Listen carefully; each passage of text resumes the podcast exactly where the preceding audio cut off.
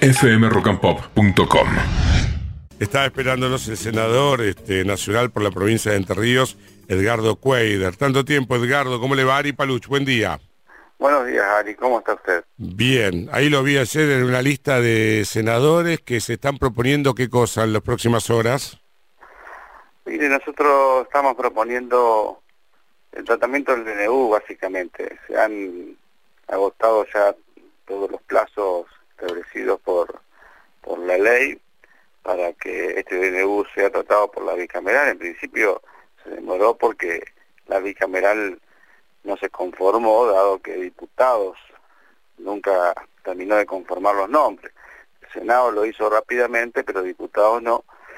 Y finalmente lo hizo la semana pasada, que tuvo la, la primera reunión, pero, pero bueno, tienen 10 días, ya pasa una semana, por lo tanto, creemos que es oportuno solicitarle a la presidenta del Senado que ponga en tratamiento este, este DNU para que los 72 senadores se puedan expresar y den su posición al respecto, ¿no? Pareciera que si se concreta, y ojalá que así sea como corresponde, eh, va a haber sesión en el recinto y a la hora de la votación. Cuénteme, si ustedes quisiesen rechazar el DNU, que es algo muy probable por la cantidad de cuestionamientos que he escuchado últimamente.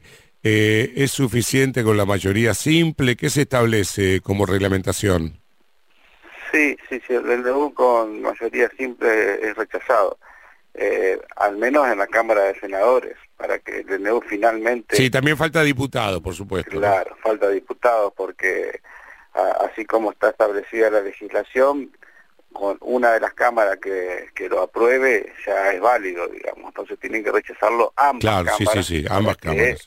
el DNU pierda, pierda vigencia, ¿no? Mientras tanto, todos los efectos legales están vigentes. El DNU genera eh, siguen vigentes, ¿no? ¿Qué opina usted, senador, del horario que ha escogido el presidente para el próximo viernes inaugurar las sesiones ordinarias? Eh, me sorprendió el horario, la verdad que no, no, no sé por qué lo, eh, dice que va a haber más gente, porque si es el mediodía, un día hábil, este, la gente está trabajando, etcétera, eh, que va a haber más gente que pueda verlo. Se ve que él tiene la ilusión de hacer algún anuncio o proponer algo, no sé. La verdad que no entiendo, pero pero bueno, mire, eh, que lo haga a la hora que considero oportuno. Sí, dice que hay más encendido de televisión. Sí, sí, sí, pero bueno, la verdad que el presidente tiene que dar su, su rendición de cuentas hacia el Congreso, ¿no es cierto? Eh, lo importante es que lo haga. Eh, creo que puede tomarlo como, como una oportunidad porque por, por lo que viene sucediendo no, no es no es nada muy no es nada positivo para el país que el Congreso inicie su mandato de espaldas al Congreso que continúe agrediendo a los legisladores, que continúe acusando a los diputados, como lo ha hecho, de traidores y bueno, un mm. montón de cosas más. ¿Usted se siente una rata? Que ahora... ¿Usted se siente una rata? No, no para No, vio, porque les ha dicho rata, víboras, coimeros, corruptos, ¿qué no les ha dicho, no? De todo. Entonces es muy, muy difícil así. Mm. Y ahora invistió contra los gobernadores, previo a esto. y bueno, pero ahí al investir contra los gobernadores es que por eso pienso yo que es más probable que en el Senado ustedes puedan rechazarle el DNU, porque gobernadores y Senado hay un vínculo indesmentible, ¿no?